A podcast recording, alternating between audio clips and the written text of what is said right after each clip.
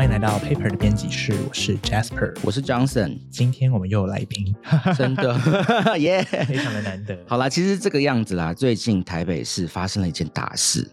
台北市中心开了一家全台最大的花艺学习机构，它叫做奇学，就是对齐的齐，然后上学的学。我们今天就是非常荣幸，五位创办人里面的其中两位到我们现场来聊聊花艺的故事。我们欢迎李继章老师跟陈爱玲老师。嗨。我可以吐槽一下吗？因为就是叫陈爱玲老师真的有点奇怪，因为我 我跟陈爱玲本身是酒友，所以这样子很怪。好啦，所以首先我知道这个奇学是由四间不同形态的花店，然后跟五位擅长不同花艺风格的创办人一起创办的嘛。那你们可不可以帮大家先各自自我介绍一下你们的花店，然后跟顺便介绍另外两间花店？OK，没有问题。大家好，我是陈爱玲老师，超怪的啦，超怪。哎，我跟你讲，这就是为什么浪花其实没有什么花艺课，因为我觉得我被叫老师真的是超奇怪。有我这么强的老师吗？真的，而且你是他的酒友，你以前是我的牌友。下次一起喝酒打牌，瞬间歪楼。好啦，我们要拉回来，拉回来，拉回来。Hello，大家好，我是陈爱玲那我是来自《大学生了没》这样子的综艺节目，让大家认识。但后来离开了演艺圈，现在成立了一间叫做“浪花”的花店，已经有六年的时间。那今年我跟我的花艺老师呃秦明老师，然后还有我的呃好伙伴季章，然后以及我的两个，一个是学姐，一个是学妹。我的学姐呢就是十米风评的范宇飞，那学妹是岛上花市的陈志璇。我们五个人成立了一个花艺的学习机构，希望能够让大家有更有系统性的可以学习到花艺，那就是刚刚 Johnson 介绍的奇学。而且他们宣传自己是那个说全台最大的花艺学习机构，哎，非常非常大的一个抬头。对啊，是新闻稿上写的，是新闻稿上面写的。不敢当，不敢当。对，小小小的啦，没有到很大，但已经是全台最大。我等下再跟你解释一下为什么是全台最大。好，地长。那呃，我是花艺室的李继章。那目前呢，就是玲玲跟飞，还有志璇跟齐明老师，我们五位一起共同创办的这个伙伴。那我是呃，来自大学生的美的陈爱玲，旧的牌友。哈哈哈哈哈，很长，偷沿用你的，不是吗？我想说，怕大家不认识，先呛一个十年前的节目，还是其实现在大家年轻人根本已经不知道。真的很多人可恶，真的。那我上过康熙耶，很厉害。对，然后现在呢，就是我们大家都是呃，以以前过往是同学，然后也是师生，然后现在是伙伴的关系，这样子。嗯嗯。哎，那我们要先解释一下为什么是全台最大，不然好像很臭屁。来，好。因为台湾没有任何的花艺学校。那每一间的花店可能会有，或花艺工作室可能会有自己的花艺课，或者是生活花艺课，甚至是证照班。像花艺室的秦明老师跟李继章，他们就是负责证照班。嗯，可是从来没有一个机构是像我们一样，把四间花店五个不同的老师。聚集在一起，然后成立一个这样子的学习机构。所以，我们不是只能学到单一系统性的课程，你学到的会是四个花店，每一个人集结自己的所长，综合起来的一套课程。所以，它的大倒不是说真的是平数很大，或者是看起来很大，而是我们的方向真的是全台湾最广阔的，应该说，嗯，是这样的，嗯，吨位很大。但 那个场地真的也是蛮大的啦。对啊，因为我们希望其实未来可以结合更多的跨域美学，或集合像记章的所长，比如说他其实很擅长做一些空间装置。嗯，那你需要做一些空间装置的时候，你其实那个环境就得稍微的再辽阔一点点，你才可以去做一些比较大型的花艺作品给大家认识。对，真的。或者是我们有开，比如说婚礼啊等等的，那我们要怎么样搭拱门啊，还有整个婚礼的。背板啊，等等的，都它都需要一个场地，没错，才会有这样的场地。嗯嗯嗯嗯。所以你们四间四间花店其实都有各自的专场，有有。那你们可以稍微讲一下，就是这个四个专场大概是哪四个？我的话其实是浪花花艺嘛，那我是比较擅长去做商业上的一些结合，比如说前阵子 Johnson 也有就是邀请我一起去做 GoGoRo 的一些呃封面的拍摄啊，嗯或者花艺的创作这样子。那我们也有自己的 Shopline 的这个官网后台，那我们贩售的花礼其实可以寄送到全台湾。对，那也是因为我自己的本身的这个 KOL 工作的关系，其实我。呃，相对的容易去结合一些商业上的表现，所以也有帮品牌去做一些就是 seeding 的那个公关礼，嗯，对，所以我是比较擅长是商业上的结合。那像是十米风评，其实十米风评他们是一个非常讲求生活美学的花艺品牌，所以乃至于说你周边用的东西呀、比如说花器呀、马克杯啊。嗯，野餐垫呐、这些他们都会去做一些选物上面的合作。那在生活上面，他也会告诉你说，那这些器皿你应该怎么样的去把这个花卉投入进去。嗯那你怎么样在生活里面可以更懂花、更拥有花，去让大家自己的生活氛围有所提升？这个是十米擅长的事情。那岛上擅长的事情，就岛上花市的志璇，他其实是个人工作室的代表。他没有像我们一样有呃公司行号，然后有非常就是有建立一个团队这样子，他是个人的，目前是个人单打独斗，对。但他的个人风格就很强烈，比如说大家一进去他的排版或一进去他的空间，他现在在高雄博二有一个就是工作室，嗯，你就能够感觉得到他的喜好跟他的传递。那其实这个对于呃。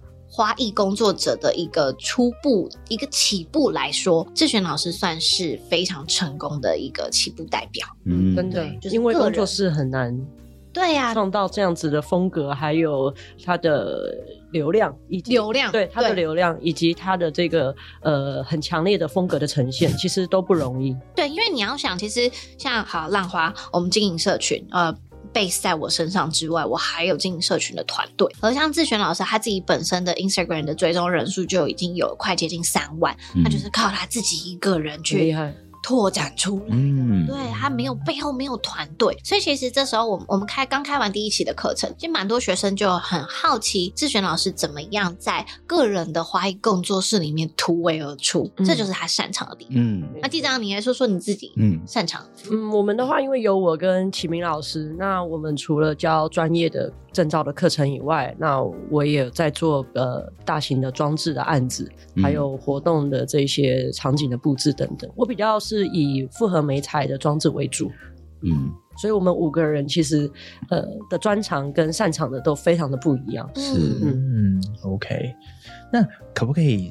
我想跟你们聊一下，就是你们接触花艺的这个过程，因为这应该，据我所知，应该不是你们原本人生的一个对规划。这个的话，我觉得真的非常的好聊，非常的可以探讨。对，因为我跟林算是我们两个的呃模式结合，是其实我们两个连踏入花艺的契机都很很雷同。嗯像因为我我也我有以前我有很严重的躁郁症，然后我又是过动，所以我很难专注。那在大学的时候，因为呃就是念不大下书，然后所以我我的妈妈也就是启明老师，就想要把我丢给他，他那时候才在学花艺，他其实是呃退休退休后五十岁嗯他才开始学的。嗯那他学没多久之后，他也希望我可以接触这样美的东西，所以他就把我就是希望我去他的同学的花店工作。那一开始我是没有答应的，那后来看到他也在花店工作的时候，我就觉得哎、诶好像蛮可以的，所以我就也踏进去。那就这样子一进去之后就着迷了，就喜欢了。然后就一路到现在。那零的部分是，他也是在跟我一样，在人生最低潮的时候遇到了这件花这件事情。那我认识他是我的高中同学，我现在的经纪人兔子，嗯对嗯。嗯，对他，他他那时候在 Facebook 有问想要学花，对，哎，我那天真的是不知道哪根筋不对劲，我其实已经忘了那件事情的原来由是什么。嗯，但我就在我的 Facebook 说台北哪里可以学花，嗯。然后我经纪人那时候兔子，他那时候还不是我的经纪人，他只是我好朋友，对，他就在下面直接写李记章，然后我他直接艾特他，嗯。对。然后我就说在这里，然后 然后他就马上林就马上私讯我，然后没没过多久，我们就促成了第一堂课。嗯然后第一堂课他来上课之后，我们也个性也很像，然后就相见甚欢。然后第一天上课晚上一上完课，我们叫了一瓶白酒喝掉。哎、不是只有跟你是酒友，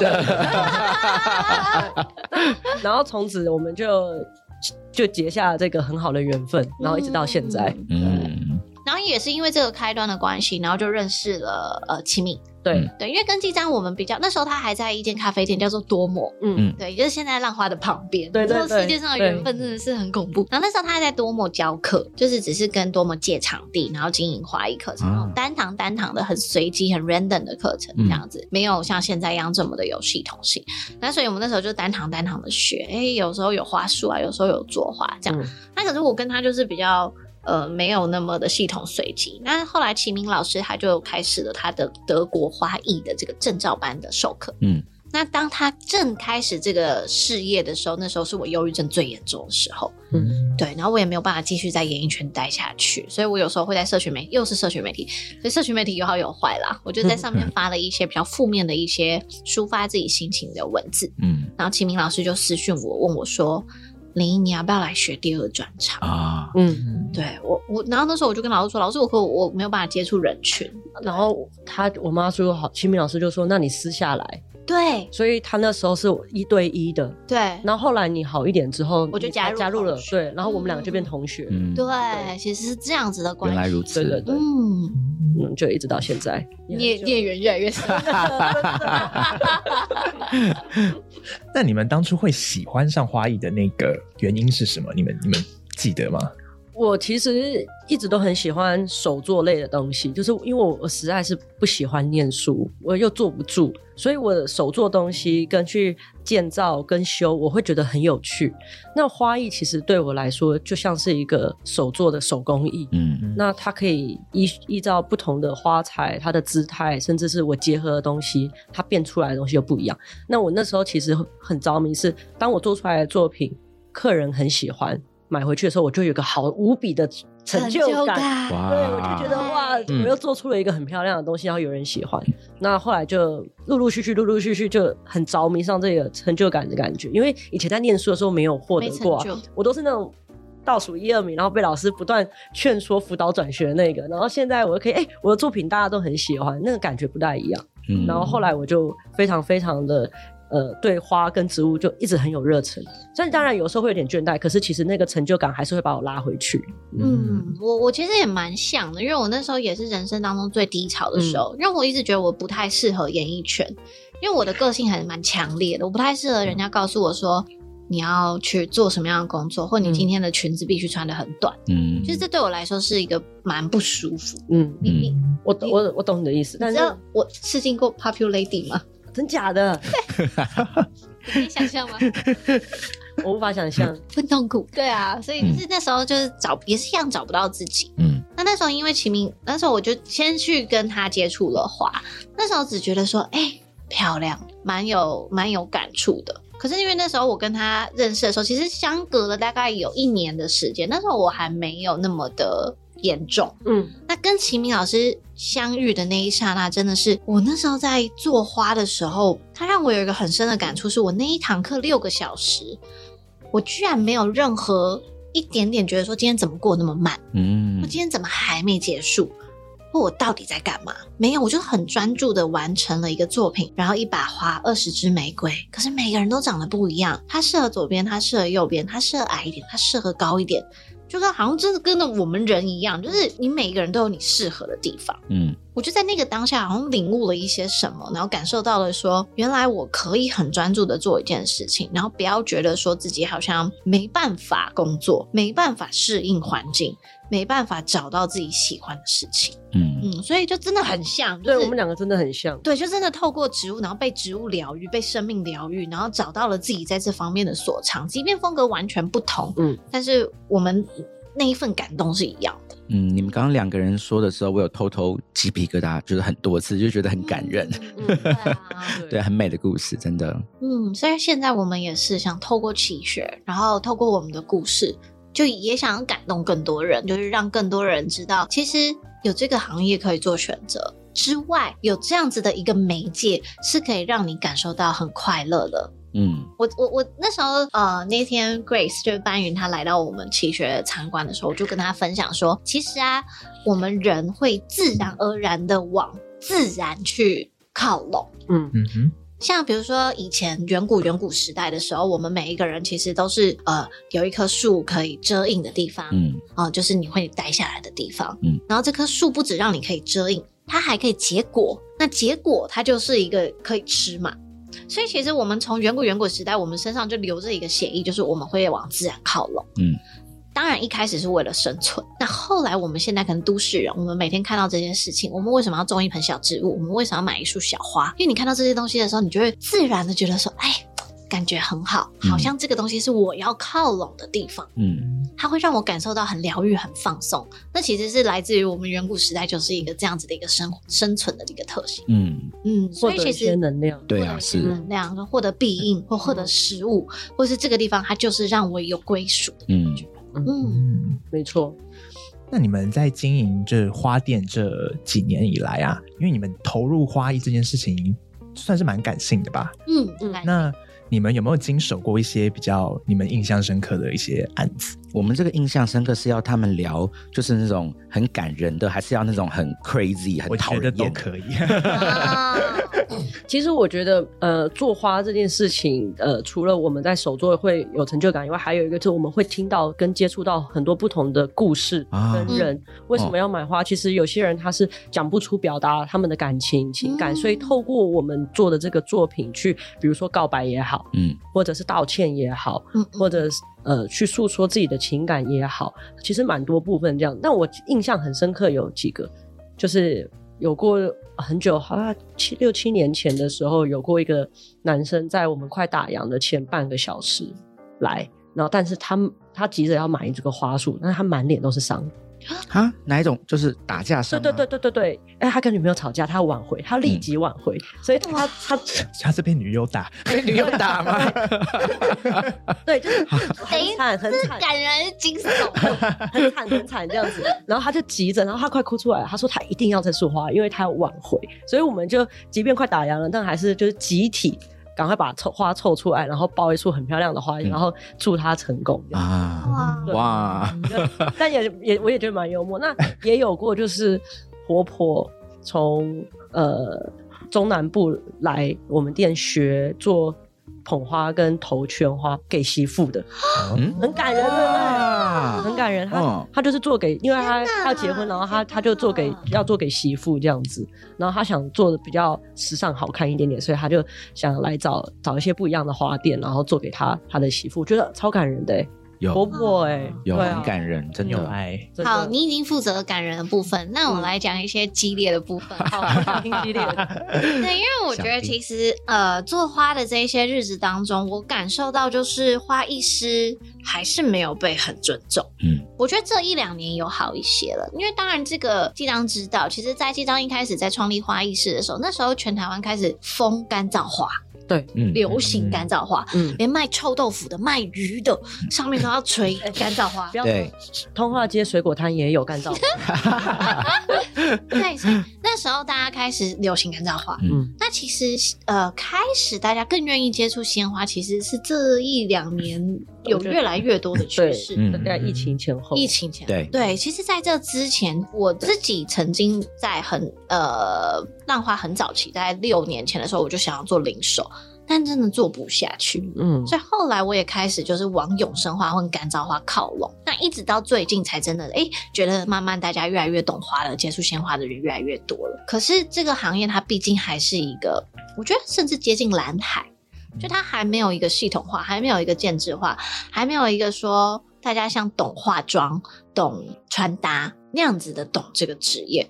随便举例来说，其实早些年我们在翻呃台湾一些很知名的时尚杂志的时候，都会发现哦，一流的化妆，一流的发型，一流的衣服，顶级大牌，然后花莫名其妙。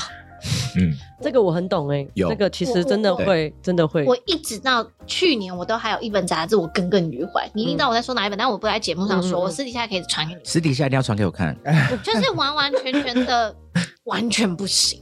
嗯嗯而且是很不合理的状态。那所以其实我一直在希望大家可以尊更尊重这个设计产业。其实也包含，我觉得像 Johnson，你肯定身为一个创意总监，做平面、做设计，嗯你其实也很懂这一些。这一块一直都是台湾人需要努力的地方。是真的，我们很多设计、很多 guideline、很多东西，人家拿过去都会觉得说，哦，好，你太贵了，那我自己做一做，或我找别人做。对，然后你的 guideline 跟你的设计就就被拿走了、嗯，就被挪用了欸、就我进来这一行的时候，我我好震惊哦！嗯就是你们怎么可以这样子把我的东西去做一个挪移？而且你们是这么知名的国际大品牌，嗯激烈的部分，激烈的部分，我没有讲，我没有讲是谁哦，但是他们就真的偷我提案、哦，激烈的部分。不给我钱，觉得我太贵，不行这个样子，然后去找去找比价过后的花店去执行我的提案哦。其实我觉得这个真的是呃，我们台湾目前缺乏的，就是对每一项领域的专业有尊重。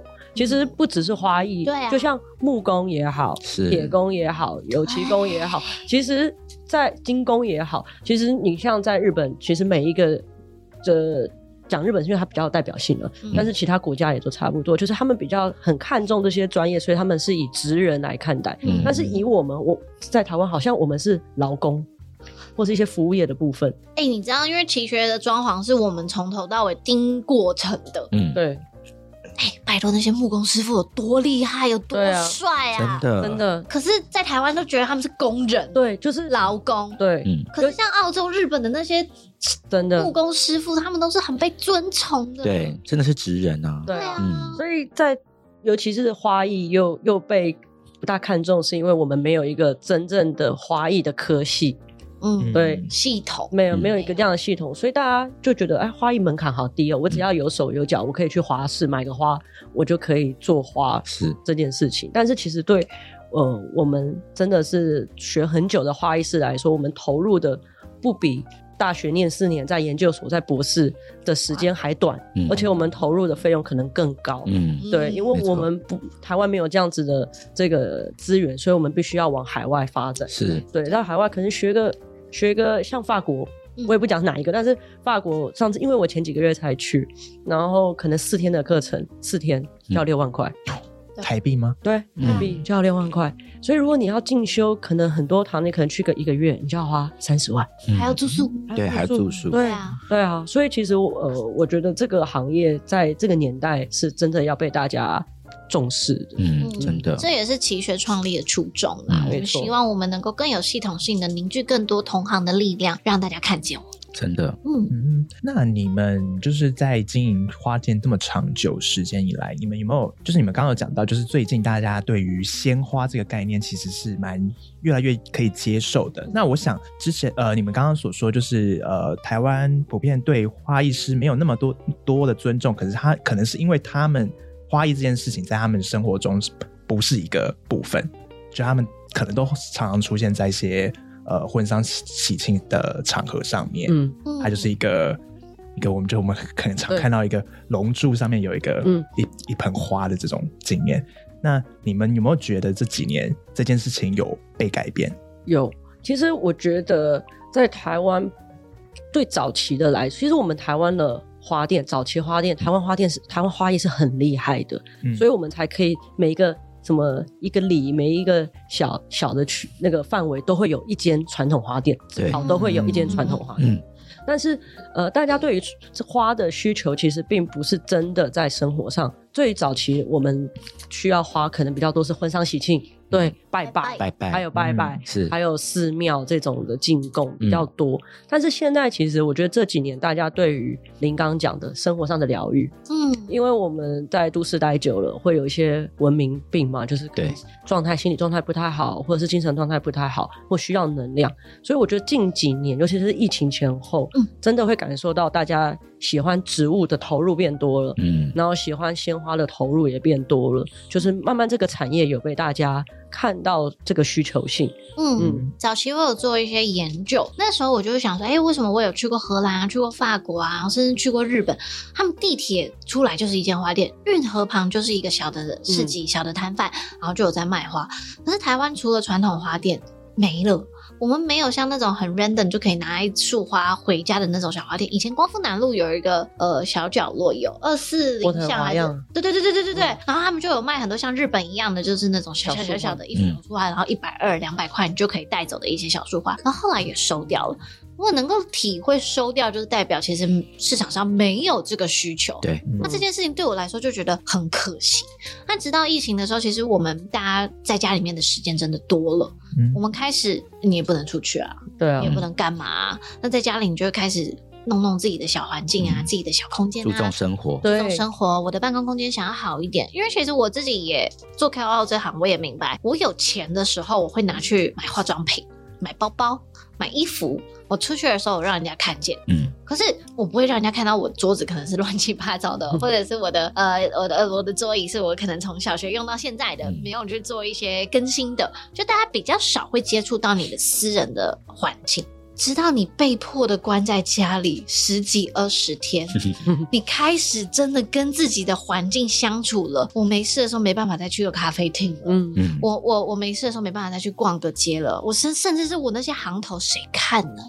对，大家开始检视自己的内心，嗯，检视我真正的生活，我到底想要什么。于是这时候开始，我们又趁机的去去，当然趁机啦，嗯趁机的去做花卉的一些推广。呃，花农可能这些花都丢弃了，因为也没有婚丧喜庆可以办了啊，这些花怎么办呢？所以大家开始疫情就一把一把的花回家，然后我们开始教大家直播怎么整理这些花，怎么投入到你生活里面去，怎么样去照顾它，怎么样去欣赏，怎么样去认识它。真的这一波，我有感受到，这是台湾台北第一次这些花店开始大家一起做一件事情，然后让大家更认识这个产业。嗯嗯真的是，真的，因为就是关在家里，你就没事做嘛。那你走到有阳台的人或打开窗户的人，你就会觉得啊，好像少了些什么。这是、嗯这一探出去好像没什么能量，那来点植物吧。嗯嗯，嗯就是有一些绿叶绿荫会好一点，然后开始大家就会观叶植物。嗯，这几年是蓬勃发展，对对，对，就是我觉得大家会开始注重自己生活上物质这件事情降低了，大家对于生活上的疗愈增加了。真的，对。嗯嗯，嗯，那我现在就是大家比较会看到的一些花艺的作品，其实跟我们以往就是很传统的那种台，就是那种婚丧喜庆会出现的花艺的那个感觉，其实蛮不一样的。那其实我们也知道，花艺其实有分蛮多不同的流派，嗯就像刚刚讲有讲到，齐明老师原本一开始是教德式花艺嘛，嗯那就是可不可以告诉我们的听众，就是我们要怎么去分辨，就是不同的流派之间他们有什么不同不一样的差异？就他们要怎么分辨？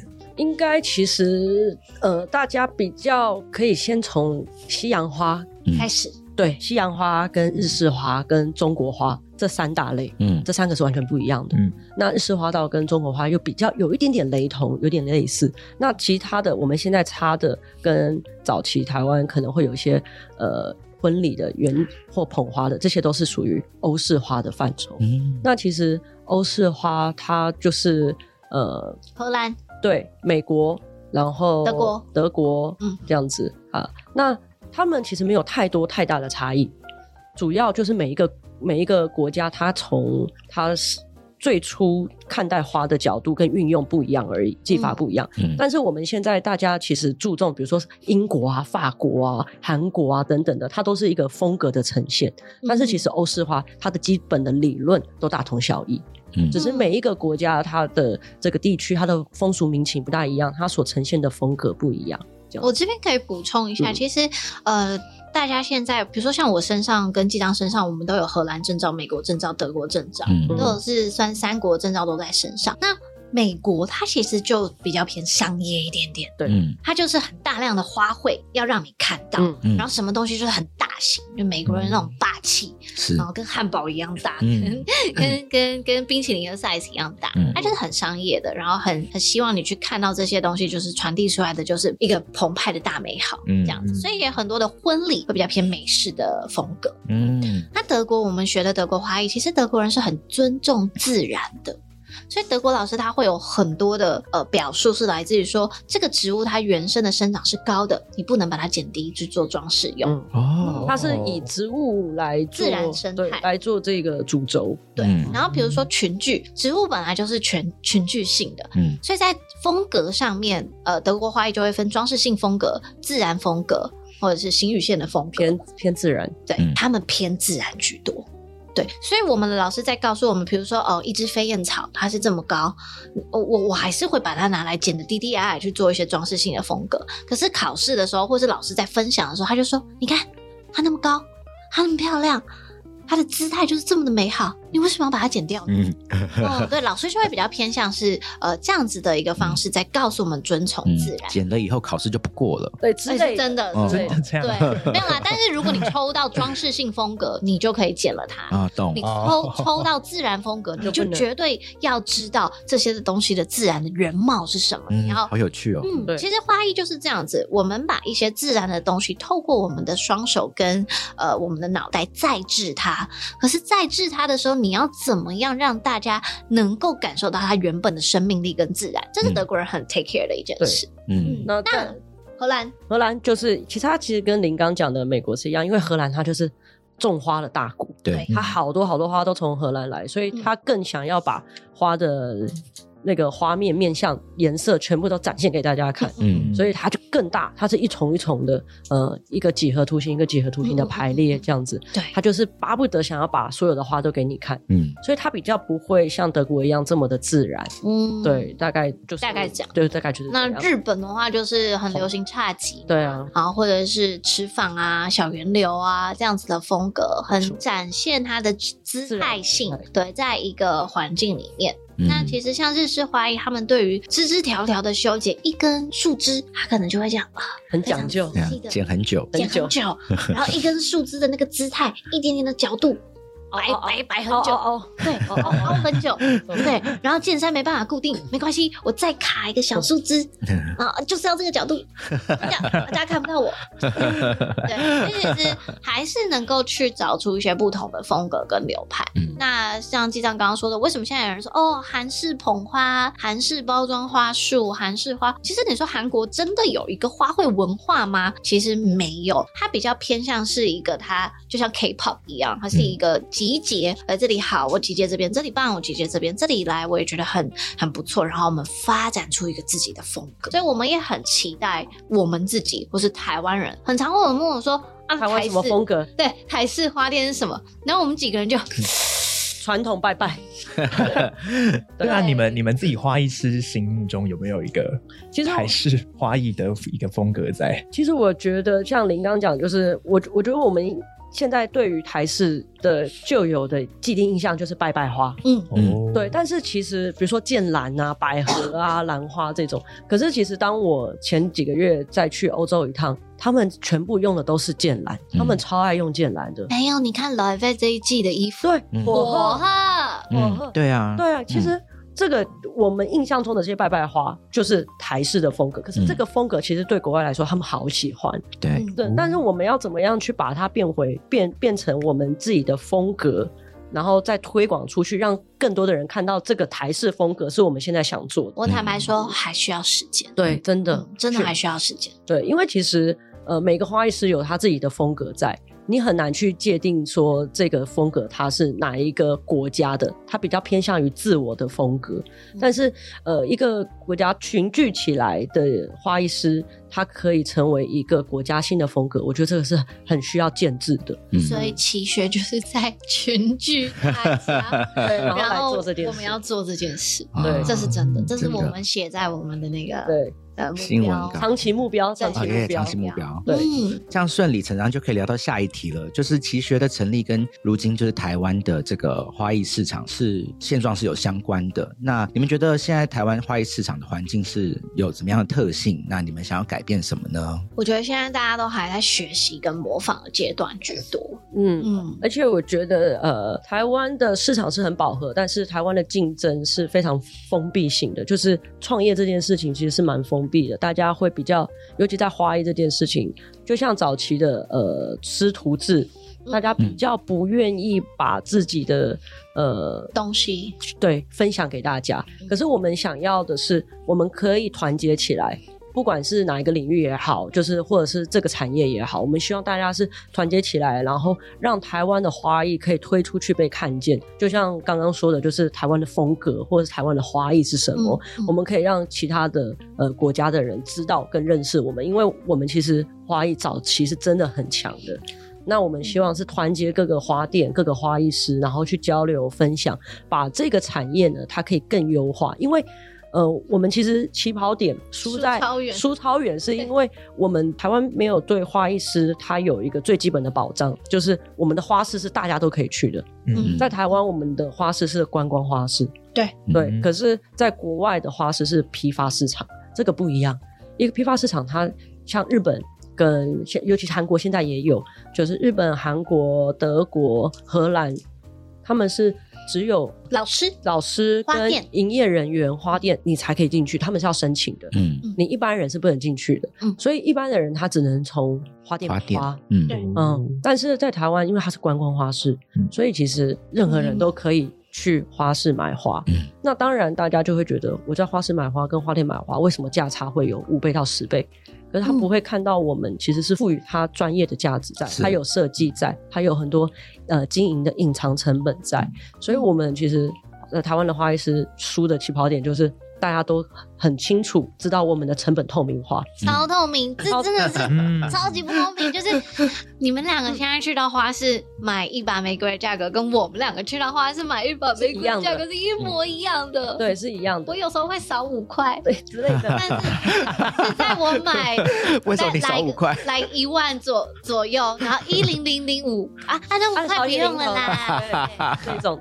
对，所以就这么这样哎、没错，所以我我们觉得是在我们这个专业它已经是输在起跑点的情况下，我们要怎么样去突破这个困境，让台、台湾的这个花艺的产业可以更好、更被发现，在这么呃拥挤跟非常竞争跟饱和的市场当中，所以我们就希望是大家可以团结起来，像可能韩国的老师们也是。就是他们其实是团结起来，然后呃去 push 做，比如说课程也好，或者是他们的风格也好，嗯。甚至其实韩国它的花市是也是大家都可以去的对，像我们之前也有去过，就是他后来是在疫情后，因为呃真的老的师们开始去抗议抗议，对，去嗯。联署，所以要跟花商去合作，所以他们现在才有一个协会，是你你如果要去花市购买，你要享有批发价的话，你必须先去这个协会申请，你是营业人员，嗯。那花商会看你的这个证件，然后给你批发价，嗯。所以他其实已经在保护他们的专业的人员。是。这是这几个月才发生的事情，哦超级新，对，去年去年才发生，哦。对，呃，去年开始，然后对。这几个月才真的建制出来嗯这样子。通过这个，对对对对对对对对对。然后我们那时候台湾人看到韩国人这么做，就觉得好想联手。对对好想联署，但是因为我们的这个没有办法现在立即做到，因为其实台湾的那个花市它是公办民营的，所以我对。我们只能做到的就是我们在这个产业当中怎么样去结合，然后发展，这是我们嗯。现在想做的。嗯。不过我觉得奇学已经有一件事非常感动，就是我们那时候呃，就是 Johnson 来的隔一天，有一个花商的摊位，他们是从呃远古时期在台北桥下摆地摊的时候就存在的一个嗯。花商，嗯。他们叫排骨，嗯，然后花商叫排骨，吃的排骨，也没有没有没有啊 呃呃，听起来是啦，但是 字啊字样 OK 比较美一点的字。OK 然后呢，他们那一天就来到我们七学的地方，嗯。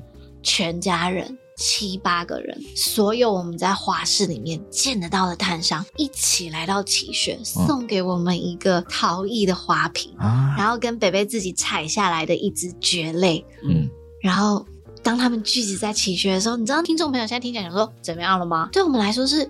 从来没有发生过的事情，就是我们的供应商出现在你的花店或出现在你的学习机构的感觉对，因为我们从来没有如此团结过。嗯我们从来没有办法有任何的私底下的交集，我们永远都只是哦去买花，然后订花，去买花订花。可是当这个产业，当这个里面这么重要的一个环节的批发商出现在你面前的时候，你会觉得，我好像做了一件事情它有所连接嗯。是大家开始团结起来，因为我觉得团结是很重要的。对而且这个无关于呃现在发生的事件，无关于政治的立场，无关于任何的地区，它就单纯的很纯粹，只因为想要让花这个产业更好，嗯就这么单纯纯粹，我觉得超感人。嗯是那你们四间花店的碰在一起的那个契机是什么？是齐明老师？对啊，齐学嘛，齐 名顾名思义就是齐名。哦其实其实这个契机很，本来是我我跟我妈妈在聊天，对，那因为他很长，就她年现在年纪也蛮大了，嗯，那他常常没有在教课的时候，他都在房间里面有写讲义、写教案嗯。那我每次都问他说：“你可以不要再写了。”我说：“你可以好好休息，因为你年纪大了，你一直用三 C 产品，眼睛真的不好。”在此再呼吁他一次。嗯 对，但他有一次跟我讲了一句话，就是我真的很感，就是很感动。但是我离开的时候，我才稍微落泪。是，我又叫他说：“你可以不要再写讲义。”的时候，他回了我，他说：“这些都是他以后离开以后，他唯一能够传给我的，就是这些讲义。对，那我我我听了之后就，我也怎么骂得下去？我我我我只好跟他说：“好，那你慢慢写哦。” 这是不是也是某种情绪勒索？然后然后帮他关上门这样。可是我在外面的时候，我就真的觉得啊，这是真的是他想要传承下来的。是那基于他想要传承这件事情，就我们两个就因为这件事，后来我们在聚在一起聊天的时候，我又提到了这件事。我上次有跟你们讲，嗯嗯然后大家就齐哭了一下。嗯那他就提出了这个想法，是他想要把花艺学校台湾第一间花艺学校创办起来，因为他想要把他写的东西传承下去。是嗯所以就有了这个契机。那因为我们本来就认识，又是同学，然后又是师生，所以我们几个是比较呃志同道合的。嗯嗯，那我们就凑在一起，然后齐哭完之后，就创办了齐。奇哭变奇学啦。对我讲另外一个角度，就是呃，当初我们从齐明老师跟花艺室这边去学习完这个证照课的时候，我们开始要进入这个产业的时候，我们是彷徨的，嗯嗯我们没有。前辈可以告诉我们应该怎么样创立一个花艺工作室，或怎么样创立一个花店，完全没有方向。于是我就只能扒着老师问：老师，这东西要怎么定价？老师，这要去哪里买？老师，我以前都跟鸡蛋说：哎、我免费去当你婚礼的那个你这 trust 要怎么嫁？对对对对对，我去免费去当那个 PT，嗯你不用给我学费，你让我看，嗯你让我做，你让我试就好，我什么都不需要，我只要知道这东西怎么弄。嗯秦明老师是一个他可以把所有的学生聚集在一起，每一个人去愿意分享，然后他会他不会他不会挑人。嗯，这个学生你要什么需求，我就告诉你。他常常说他到半夜一两点都还在回学生的疑难杂症的讯息，所以在此再呼吁他晚上早点睡 看手机了。可是对我来说，这就是一个他最无私跟他最温暖的地方。嗯对为什么他的学生跟他这么好？不是没有原因的。为什么当老师一登高一呼喊的时候，我们会聚集起来？也不是没有原因的，嗯因为我们想要把他的无私跟奉献，把这个齐一起学，大家一起做一件事情传递下去。嗯所以这件事情对我来说是，我感受到我在这个行业里面，我再也不孤单了。嗯是我知道我永远有一群伙伴，是我们可以一起往这个方向去努力。所以我们五个人凑在一起，我们五个人真的是超级不同，个性超级不同。然后那时候我有一些就是公司行号的老板朋友们，他们就说你们以后会很惨哦，你们啊，他们干嘛这样讲？唱衰，不是唱衰，不是就是因为真的我们个性太不一样，太不一样了。然后五个股东又是很恐怖的事情，就是五头马车，你知道吗？是对，就是这五马分尸什么之类，就可以讲一些很恐怖的事情。可是当然我们还没有经历很多，我们才刚开始。可是我觉得我们有一个很难能可贵的事情是，我们每天都觉得从彼此身上学到好多东西，嗯因为我们完完全全不一样。但只要一个人提出一个想法的时候，我们又会去接纳他。接纳他以后，我们这个圈就越来越大，越来越大，越来越大。每个人能够理解对方的地方，跟想要拓展的地方，就完完全全不同了。所以，我们也跟我们的学生说，如果你们需要我们，如果你们想要在这个行业里面有所发展，不要害怕问问题，不要害怕找我们去协助，因为我们想要把启敏传递给我们的，传递到你们身上。嗯嗯，很单纯、很纯粹，就是想要传递而已。真的，当然要赚钱了。当然，面 面包还是要烤烤对烤烤烤烤 这是基本的啦。对啊，但是因为对我来说，跟对我跟林来说就更不一样，是因为我们的人生是因为遇到花食物这件事情改变了我们，嗯对，所以我们也很想要再去影响跟改变跟我们有相处处境的人，嗯因为是，这个是很重要的。对，嗯，因为想要让帮助更多人，因为我以前也是被帮助的，那你你也我也是是被帮助的，是那我们也想要用我们自身的经历跟我们所经历的这一切去帮助跟传承给其他的人。嗯因为我们知道它有用。对啊，哦，真的。所以你们前期在筹备的时候弄了多久啊？你们因为你们刚刚有讲，你们五个个性其实蛮不一样的。嗯，那有吵架吗？哎 等一下，吵架这是我们真的就安排要问你们的问题，很想知道。哎，我们真的没吵架，没有哎没有，我们我们完全筹备了吵架两年，还没吵架过。因为因为坦白说，虽然我们五个的个性完全不一样，嗯但是我们的喜好。其实你说不一样吗？还是有一点点的雷同，嗯因为我们的美感是差不多的，嗯但是我的个性跟他们就是，呃，我负责的比较不一样。那林跟飞还有璇，他们比较是负责美感跟细节的部分。嗯那我跟秦敏老师比较是负责课程内容的建制。嗯所以我们每个人负责的领域不一样。嗯那但是大家当有一个问题提出来，坦坦白说，我们光是在装潢的时候，就遇到各个各种不同细节大小琐事，嗯比如说开关，哦，对对对对，开关的面板，五五个人都有不同的意见。嗯可是我们冷静，但是我们真的没有争吵过，但是大家会把自己觉得想要的放上去。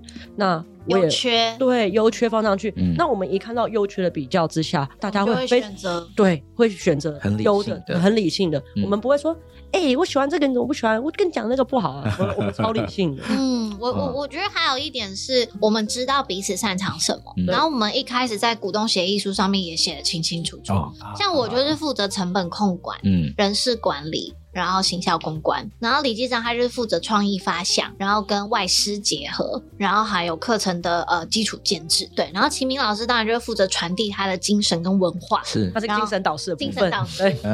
然后也有基础的课程的这个编制，嗯。对，就是讲义类的、理论类的，嗯嗯，那范宇飞就是呃十米风评的范宇飞，他就是负责美感方面、生活美学方面。对，然后小璇他的处理的这个文案非常好，包含这嗯整个新闻稿都是他写的。嗯对，然后还有当然还有很多细项啊，比如说谁比较会架官网啊，谁比较会算成本啊，谁比较会怎么样，谁比较会排版啊。对对对对对，嗯我们清楚的知道谁擅长什么。是那我们也还有一个不会吵架，是我们说好，就是比如说像是每一件事情，我都会有一个很尊重大家的开头。比如说，因为像是我是在管资材的人，那我要买 A 资材的时候，我就会在群组里面 take 大家说我要买这个了，大家有没有什么样的意见？那但是我们会说好，如果在 d a y l i n e 就是时间点以前，你没有办法提及时提出回复，你正在手边的工作，那最后的决定权就是我。嗯然后大家不会有异议，因为你有告知，嗯，是我可能来不及回复，可是时间是稀缺的，所以我们尊重你的决定。嗯而且我们很好，是我们都是投票决定。因为我们五个人，刚好不会有那种对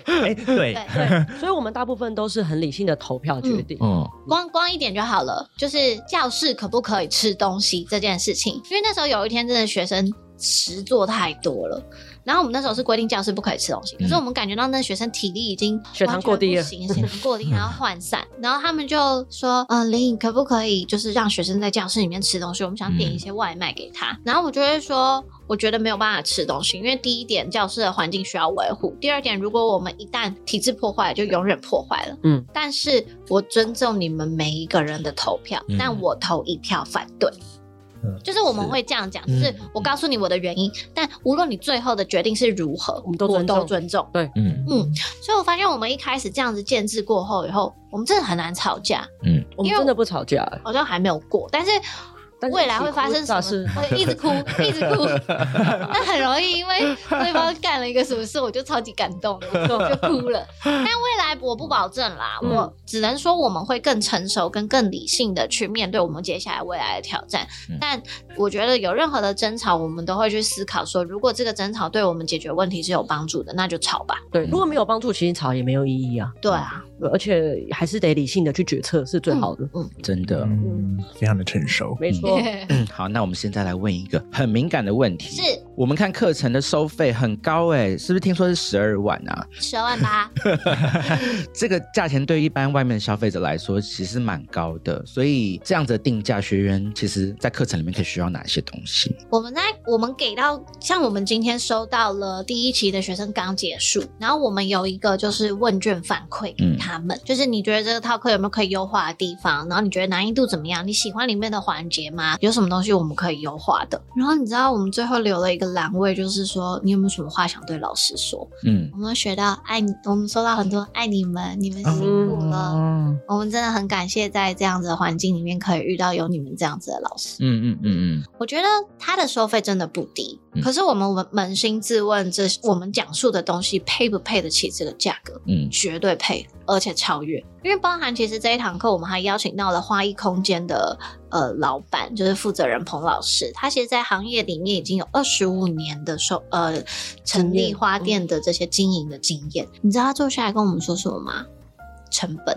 嗯他直接说：“你这个东西要怎么样赚钱，你就要怎么样怎么样，你要算哪一些东西，然后你这些东西要怎么样考量。”他把他完完全全自己最商业的机密的数字摊开来跟学生分享。嗯然后其实我我我也是，我都会很明确的跟学生去说：，哎，如果你想要做到什么样的这件事情，你要考量的事情有哪一些？嗯，我们我我严格的说起来，如果时间再给我十天，我会讲的更多。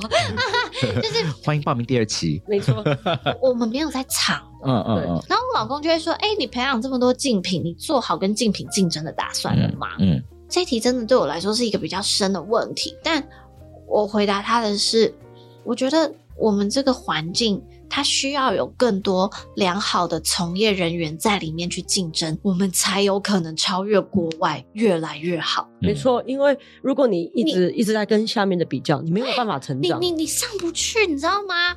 不是说我们要被推屁股，而是环境好，你这个产业才有可能好。嗯那如果说看现在很多人做花艺工作室，可是很多人都死没有方法，死在沙滩上。他就算想学，他也没有一个系统性的学校，他不像呃技职学校有，比如说机械科啊、美容美发科啊，嗯嗯。没有，完全没有。那大家就是出来闯一闯，不行了啊，死掉了，那收回家继对续工作，改改别的工作。对，嗯。再再回去做他原本的公务员，可是这样子真的对这个环境会比较好吗？嗯我觉得没有办法哎、我们就是自己人一直在玩自己人的事情，然后自己很爽，但是外面的人看起来，其他国外人看起来就在搞笑。对，因为其实这个费用，坦白说，就像我刚刚讲的，其实在国外，这是这个费用是很正常的，嗯嗯这是真的很正常。就连呃之前的韩国老师他来台湾，他有问一个问题，嗯他说：“你们的花艺课为什么这么便宜？”嗯，他他不是说我们，他是说整个普遍台湾的平均的课程。是不是因为他们都比较像是这种，比如说手作体验类型的嗯花艺课程在外面？对，对比较难，比较少有这种专业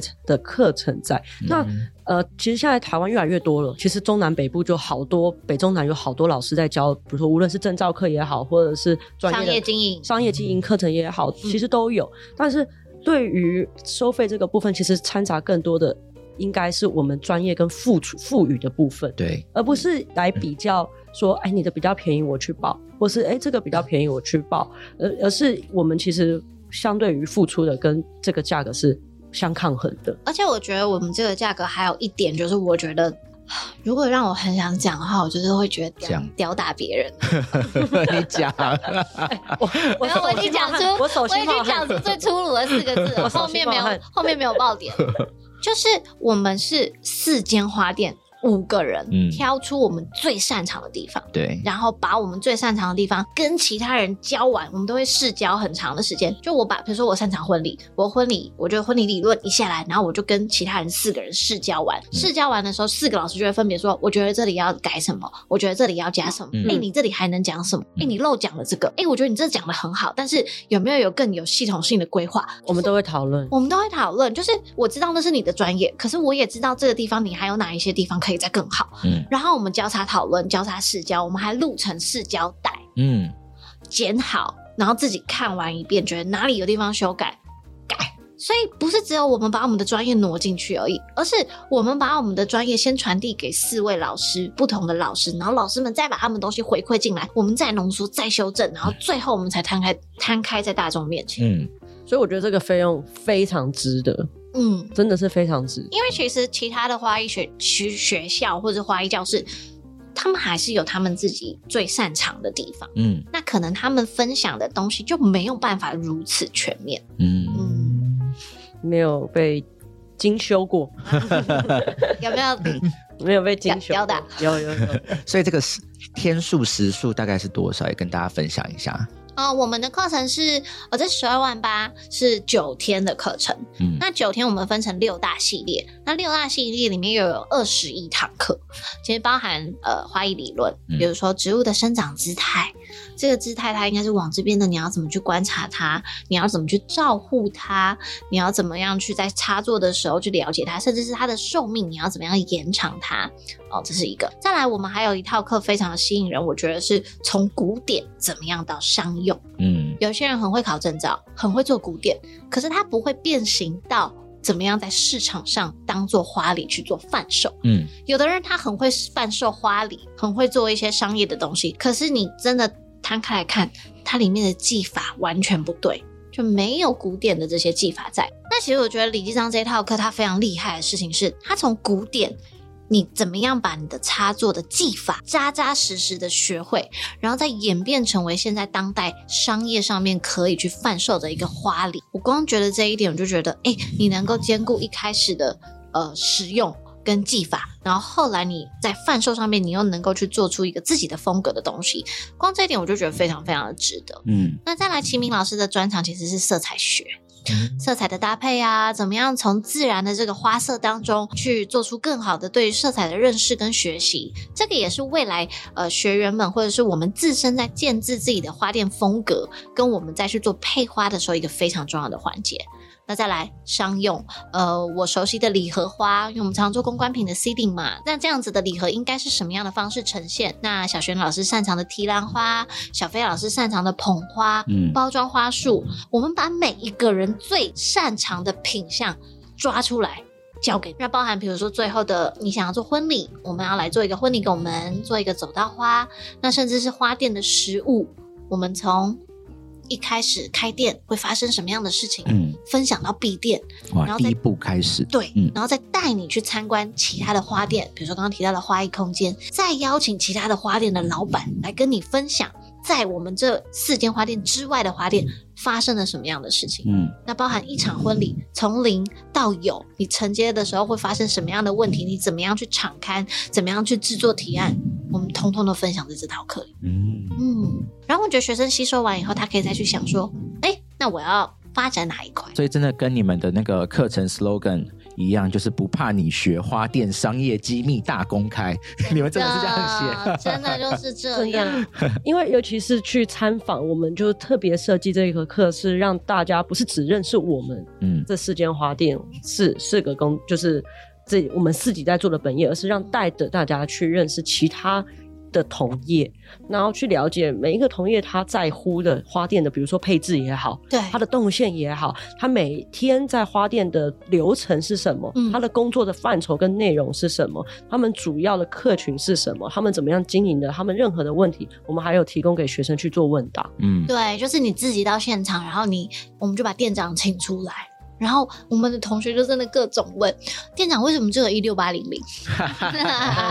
或者哎，我这这个高度啊，和工作台的高度啊，怎么样去设计？其实各种 detail 跟细节，他大家们都可以问。对，没有错。嗯所以，当学生们在透过这堂课程之后，他会更知道，如果未来他想要开一间花店，他要注意的是什么。嗯他不会花很多像我们一样花很多冤枉钱，比如说一张桌子可能做五次，真的，嗯，你呃最后才弄出一个最适合的工作台。对，啊或者是哎，他的洗洗手槽他不会失败，他可以一次就水泥控好刚好的位置，嗯。或者是他细到连这种事情都对。take 对。都可以问哦，都可以或问。或者是他的这个费用怎么定价的，他的客群、他的 TA 在哪，他怎么样去做，他、嗯。他的自己的风格怎么样找，所有大小事，学生都会 get 到。嗯。嗯，所以你们所瞄准的授课的对象，其实就是未来有想要开花店的这些人吗？跟你们第一期收到的这些学生是当然一样的。是对，对，因为其实现在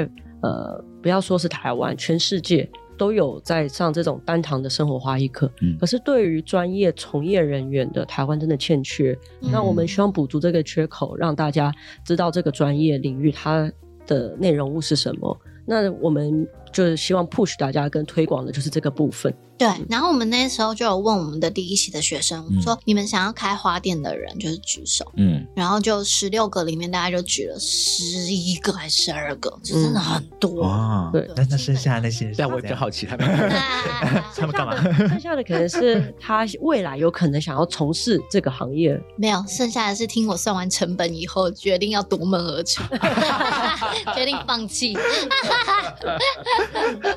就是学花艺的百百种这样子。嗯但是大家其实对于花艺这条路还是有憧憬的，只是不是不一定是现在，有可能是未来长远的。但大家就希望把这个技能了解跟这个领域呃需要的东西先学。有有一些他可能不是现在急着要，对，但他未来可能要。那嗯哎、可是你知道，我们有一个学生，他是他本来是做百货的柜姐，然后因为他要来上课的时候，刚好适逢周年庆，然后他就跟他的老板说：“请问我可以跟他的主管说，请问我可以请假吗？”然后主管不准假，他就离职嘞。这么屌，对啊，这个我倒不知道，好厉害。就是很厉害西西对面的那个同学，嗯，他直接离职，然后他就是毅然决然的，好，那也许这就是我一个投身我的梦想的契机。有可能，对，嗯所以我们感对啊感动，是我们当然都给啊！你要问什么，我都跟你讲。对啊，这蛮蛮感动。嗯，嗯，那你们自己对于奇学，还有或者是自己花店的未来，你们有没有什么一些想象蓝图？例如说培养一些更多的竞争对手啊 之类的。你有吗？我觉得其实培养竞争对手这个应该也不是只有我们在做，应该是全世界的教育机构都在做这件事情。嗯嗯，就你只要有教，其实你就会培训跟你竞争的人。啊但是，但是当你把你的心力不藏私的交给你的学生之后，你会逼自己成长，因为你必须要再补充自己，才能够再继续教学。是，所以你会无意识，或者是甚至在有压力的情况下，你一定会学习。嗯那其实我们只要保持学习跟努力，其实我觉得我们不一定是永远会一直陪要去竞争的部分。没有啊。你想，齐明老师教了我，他就训练了一个最大的竞争者。对啊，我李继章教了我，他又训练了一个最大的竞争者。嗯，我。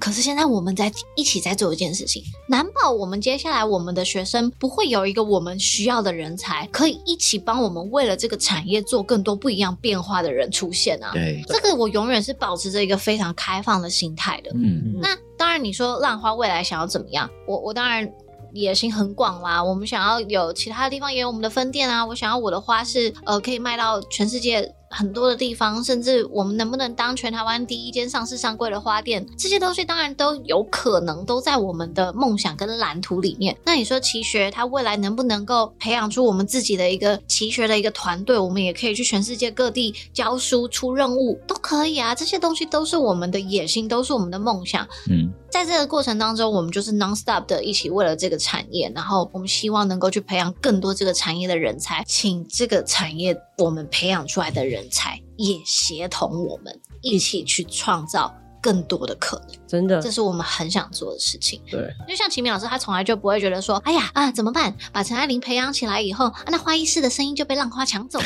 对，其实不会，其实不会 因为我以前的老师就是跟我说，你要倾力去把你全部都给学生，你自己才会进步。对你越留一手，你会留在那个舒适圈里面，嗯你没有办法进步。可是你的学生他会一直学习，他会比你错还厉害。没错，嗯真的就是这样子，对不对？所以现在你看，我们我每天在那边说李志章，赶快给我这个东西啊，曹清明，成本对要算清楚没啊。错，对，这这个都是我们也在学习的部分。是，对啊，而且我们也想要告诉大家的是，像您刚说，说不定花艺它有一天它就是成可以成为一个上市上柜的公司。嗯那也有很多人不知道的是，花艺它可以发展的可能性。嗯嗯，像我的我的蓝图是，我想要因为这个，我想要靠着这个职业环游世界。那其实这也是可以做到的。对啊，就是因为很多外国老师他就是靠着花艺环游世界。嗯那为什么我我们对于花的认知，这个行业的认知是我只能开花店，嗯我只能是工作室。嗯其实花的可能性超级多。嗯那我们的蓝图就是我们自己做到，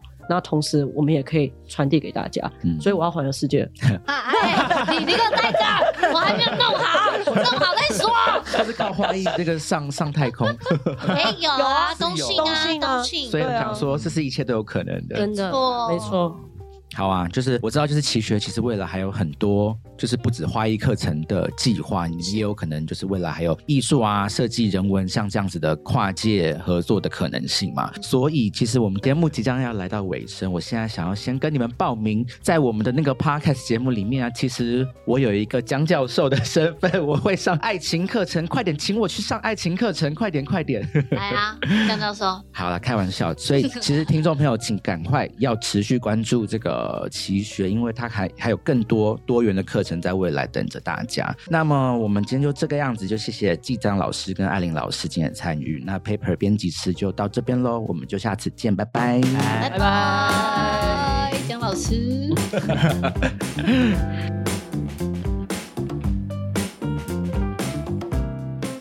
谢谢你收听我们的节目，欢迎给我们五星推荐，留言告诉我们你的想法。想知道更多关于艺术、设计与时尚的内容，欢迎订阅我们的 Paper 系列杂志，或是追踪我们的官网、IG 和 FB。记得收听 Paper 编辑室以及全新集数的 Ivy 的客厅。那我们就下集见喽，拜拜。